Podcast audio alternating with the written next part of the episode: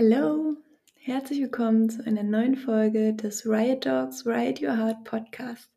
Mein Name ist Milena. Ich spreche heute mit dir. Ich bin Hundetrainerin und Coach für Mensch-Hund-Kommunikation und unterstütze Menschen dabei, Verhaltensauffälligkeiten ganzheitlich und nachhaltig zu überwinden und schaue da gerne genau hin und arbeite in meinen Coachings tief mit den Menschen zusammen und verhelfe zu einem harmonischen und bedürfnisorientierten Miteinander auf Augenhöhe. Heute soll es um das Thema Verhalten gehen, nämlich darum, wie wir die Ursachen von Verhalten ergründen können und Symptome damit nachhaltig überwinden. Viel Spaß mit der Folge.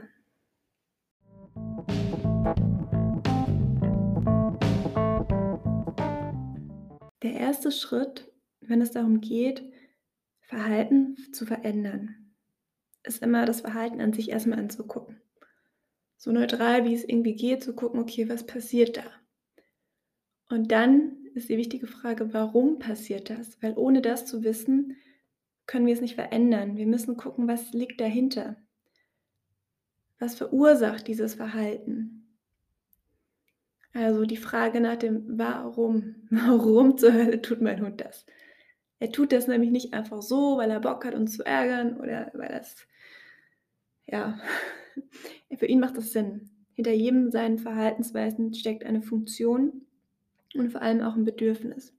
Bevor wir die Funktion oder das Bedürfnis nicht kennen, können wir kaum angreifen und können kaum Verhalten nachhaltig verändern. Und somit das Symptom. Also wir fangen nie beim Symptom an. Beispiel, ein Hund bellt Besucher an. Ich gehe nicht hin und versuche das Bellen wegzumachen oder irgendwie zu bestrafen oder zu unterdrücken, sondern ich frage mich, warum bellt er den Besuch an? Was steckt dahinter? Welche Funktion folgt er da und wessen Bedürfnis?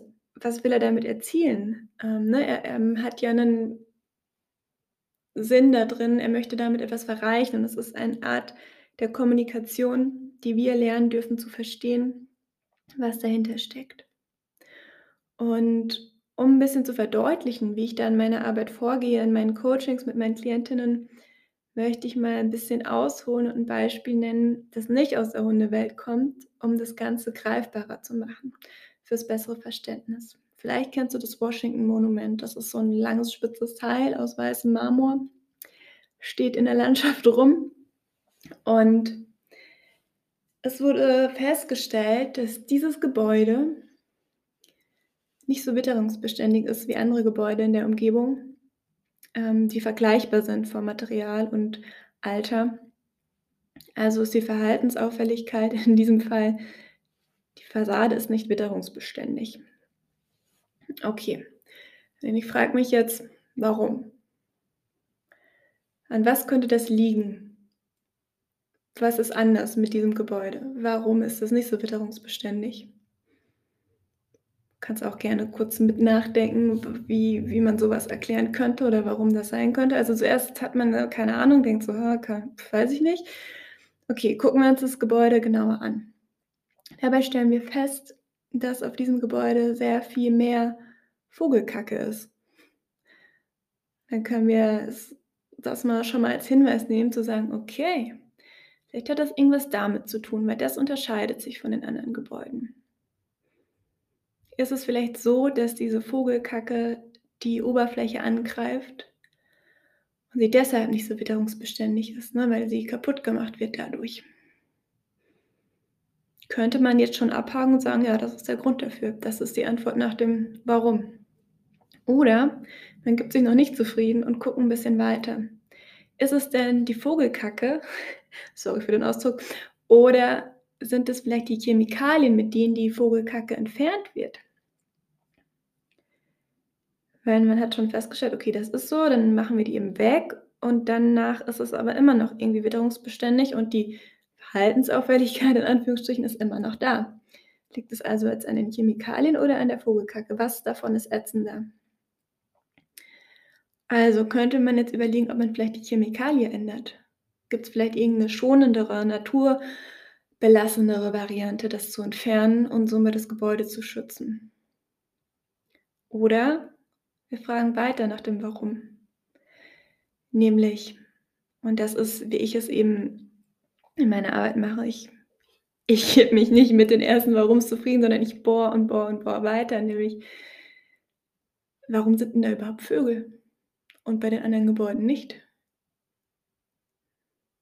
Was veranlasst die Vögel dazu, zu diesem Gebäude zu kommen? Du kannst auch gern mitdenken. Ich gebe dir eine kleine Nachdenkpause.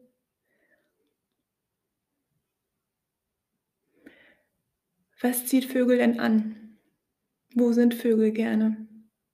Das Gebäude eignet sich nicht sehr, um, um irgendwie drauf zu sitzen und abzuhängen, weil das eben so lang und spitz ist, aber trotzdem sind da viele Vögel. Warum? Weil da Insekten sind, die die Vögel gerne fressen. Also sind wir jetzt bei einem Warum, das uns Insekten als Antwort gibt. Okay, aber warum sind da Insekten und bei den anderen Gebäuden nicht? Warum sind da Insekten, die diese Vögel anziehen?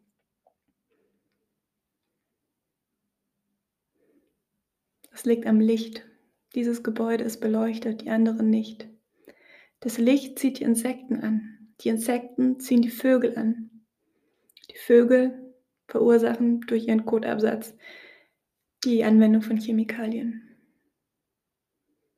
Also ist die Lösung nicht, die Chemikalie zu wechseln, also das Reinigungsmittel oder die Insekten abzuwehren. Die Lösung ist, das Licht auszuschalten. Oder um es praktikabler zu machen, das Licht nur noch zu bestimmten Zeiten anzulassen, dass einfach weniger Insekten angezogen werden. Das beschränkt sich natürlich jetzt in diesem Beispiel hauptsächlich auf nachts. Ne? Tagsüber werden die nicht angezogen, ähm, aber nachts fliegen da gerne die Motten ins Licht und die Vögel fressen die eben gerne. Ist es nicht krass, dass wir irgendwie die Frage so, warum ist dieses Gebäude nicht witterungsbeständig? Und die Antwort darauf ist Licht. Hätte ich dir das gleich zu Beginn gesagt, hättest du wahrscheinlich gedacht, hä, wo kommt das denn her? Ähm, der Weg dahin ist manchmal länger, als man vielleicht im ersten Moment vermutet. Ich frage so lange nach dem Warum, bis ich am Kern der ganzen Sache angekommen bin. Weil wenn wir den Kern nicht ändern, ändern wir auch nicht das Problem nachhaltig. Hätten wir jetzt zum Beispiel nur das Reinigungsmittel geändert, andere Chemikalien verwendet, ähm, wären die Vögel trotzdem gekommen. Wir hätten häufiger putzen müssen. Das wäre kurzfristig, hätten wir Linderung verschafft, dann wäre das weg gewesen. Ähm, vielleicht für ein paar Tage hätte das Material des Gebäudes mit durchatmen können, ähm, aber langfristig hätte das nicht geholfen. Und man hätte einen größeren Aufwand gehabt. Ne? Man hätte Reinigungspersonal gebraucht. Man hätte da jedes Mal hochklettern müssen, um das alles sauber zu machen. Ähm, es wäre schwieriger gewesen, auch wenn es auf den ersten Blick die einfachere Lösung gewesen wäre. Und so funktioniert Hundetraining auch. Wir können natürlich immer direkt ans Symptom gehen, wie in diesem Beispiel eben die Vogelkacke. Ne, und da einfach dran gehen und die einfach wegmachen. Oder wir gehen immer tiefer und fragen, warum, warum, warum? Was steckt dahinter?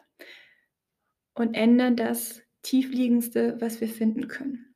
Und das ist im Fall unserer Hunde oft eben ein Bedürfnis, das in diesem Moment erfüllt wird oder eben unerfüllt bleibt. Und deshalb sind die Lösungen manchmal um die Ecke gedacht und manchmal nicht auf den ersten Blick nicht logisch. Dann denkt an dieses Beispiel vom Washington Monument.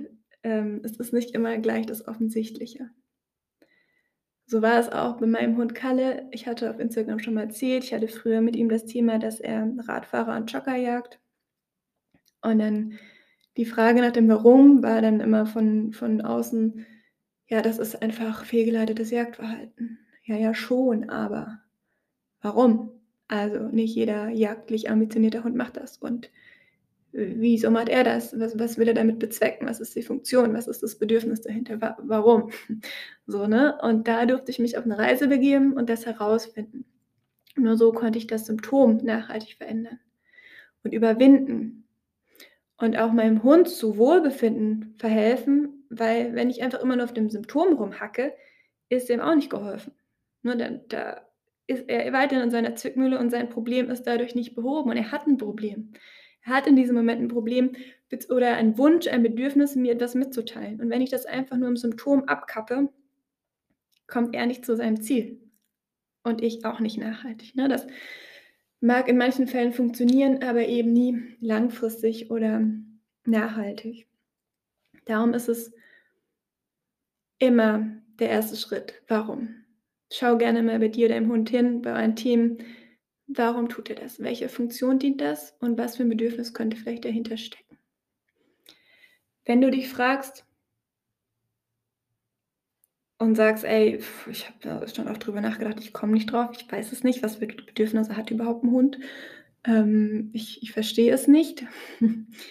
ähm, oder du sagst, okay, ich habe jetzt ganz oft nach dem Warum gefragt, aber komme jetzt nicht weiter, dann ist es oft so, dass man nochmal einen Schritt zurückgehen darf. Manchmal kann sich auch verrennen bei der Frage nach dem Warum, gerade weil das so komplex ist und Verhalten komplex und Verhalten immer nur die Spitze des Eisberges ist. Das ist auch nochmal ganz äh, wichtig zu erwähnen. Das, was am Ende an Verhalten rauskommt, da könnt ihr vorstellen, wie eine Pflanze, darunter liegen Wurzeln, das ist ein komplexes System darunter. Es ist nicht nur das, was an der Oberfläche zu sehen ist. Und so ist das auch mit Verhalten. Das wird geformt von allem, was unter der Oberfläche passiert. Und das kann eben vielschichtig sein, kann aus mehreren Faktoren zusammenhängen. Das können mehrere Bedürfnisse dahinter stecken, da können Erfahrungen dahinter stecken, da können nicht gemachte Erfahrungen dahinter stecken. Verschiedenste Funktionen und Verhaltensweisen, es ist komplex. Um die zu ergründen, braucht es fundierte Verhaltensanalysen, die professionell durchgeführt werden Funktionsanalysen. Ähm, wenn dich das interessiert und du sagst, ey, ja, ich möchte sehen, was unter der Spitze des Eisbergs meines Hundes liegt, weil dieses Verhalten macht keinen Sinn in meinen Augen, dann melde dich gerne zu The Connection Journey an. Das ist mein Retreat für Hundehalterinnen. Da werden wir in den Modulen 5 und 6 genau das tun. Bedürfnisse besprechen, gucken, was braucht dein Hund, wer ist dein Hund, welche Funktion steckt hinter seinem Verhalten, welches Ziel verfolgt er damit und diese Verhaltens- und Funktionsanalysen durchführen und ganz, ganz lange nach dem Warum fragen, bis wir den Kern angepackt haben und Dinge verändern können. Das Retreat findet ab dem 27. Februar statt, dauert sechs Wochen. Die ersten drei Wochen drehen sich nur um dich und deinen Hund. Also es dreht sich die ganze Zeit nur um dich und deinen Hund. Aber die ersten drei Wochen dreht sich nur um dich und deine persönliche Entwicklung. Und die folgenden drei Wochen drehen sich dann fokussiert um deinen Hund und eben um dessen Verhalten und Bedürfnisse. So dass du die Symptome seines Verhaltens, falls sie für dich störend sind, ähm, nachhaltig überwinden kannst. Und der erste Teil, wo es um die Persönlichkeitsentwicklung geht, kümmern wir uns eben um dich deine Bedürfnisse, denn die spielen dabei auch eine große Rolle. Ne? Und deine ähm, Gedanken, deine Gefühle und Emotionen in dieser ganzen Geschichte, die ihr in eurer Beziehung zum Vorschein bringt. Denn auch das gehört dazu, um Symptome nachhaltig zu überwinden. Wir sind ja ein Teil davon. Dieses Verhalten tritt ja auf, wenn wir dabei sind. Und wir gehen ja an die Ursache und wir leben mit unserem Hund zusammen und wir sind die 50 Prozent des Mensch-Hund-Teams. Und wir können ganz viel bewirken, weil wir den menschlichen Verstand haben und die Dinge ergreifen und verändern können und wahrnehmen können und ein Bewusstsein dafür haben. Das haben unsere Hunde nicht. Und nur wenn wir bei uns etwas verändern, können unsere Hunde sich verändern und ihr Verhalten dementsprechend anpassen. Und es ist nur fair, dass wir da tief gehen unseren Hunden gegenüber und zu hinterfragen, warum tut er das, statt einfach zu sagen, hör auf damit, lass das, zu sagen, was willst du mir damit sagen? Das ist ganz, ganz wichtig für mich und meine Arbeit. Ähm, und genau das wird in dem Retreat passieren. Wir werden auch für viel Erholung und Entspannung sorgen, falls du negative Erfahrungen gemacht hast, falls du gerade einfach ein bisschen erschöpft bist von allem, was so war im letzten Jahr und jetzt mit neuer Energie starten möchtest mit einem konkreten Plan, mit einem konkreten Ziel vor Augen, mit konkreten Strategien und Tools, die ich dir da vermitteln werde. Und wir werden auch die Mensch-Hund-Bindung und Beziehung natürlich beleuchten und gucken, was braucht es, wie kannst du deinen Hund im Alltag unterstützen, wie kannst du für deinen Hund da sein, wie wächst ihr zu einem Team zusammen, das echt durch dick und dünn gehen kann und herausfordernde Situationen meistern kann, das gelassen bleibt, das souverän bleibt, wie lernt zu Grenzen zu setzen. All diese Themen werden wir da besprechen. Ich würde mich freuen, wenn du dabei bist. Ich glaube, das ist echt für jeden, selbst wenn du schon viel in der Hinsicht gemacht hast, eine Riesenbereicherung und wird dir und deinem Hund nochmal einen Boost nach vorne geben und euer Wohlbefinden steigern. Also, wenn es dich interessiert, schau gerne mal auf connectionjourney.de vorbei. Besuch mich auf Instagram bei riotdogs.coaching. Ich freue mich, von dir zu hören. Schreib mir gerne auch eine Nachricht, wenn du unsicher bist, ob das was für dich ist, ob das zu dir passt, ob du damit deine Themen mit deinem Hund auflösen kannst oder wenn du bei irgendeinem Warum hängst. Ähm, und ich würde mich freuen, wenn du diese Podcast-Folge teilst. Vielleicht kann dir dieses Beispiel, beziehungsweise kann dieses Beispiel auch anderen Mentorenteams helfen, die du vielleicht kennst, die vielleicht in einer ähnlichen Situation stecken. Vielleicht erweitert das deren ihren Horizont und regt zum Denken an und würde mich freuen, wenn da so viel wie möglich davon profitieren können. Und ich freue mich natürlich auch, wenn du mich supportest, mir eine Bewertung gibst auf Spotify oder Apple, je nachdem, wo du mich gerade hörst, so damit ich weitermachen kann und so viel Menschen und Teams wie möglich unterstützen kann auf dem Weg ins bedürfnisorientierte und harmonische Miteinander. Schön, dass du heute dabei warst. Ich freue mich auf die nächste Folge. Vielleicht bist du wieder dabei. Ich würde mich freuen. Liebe Grüße.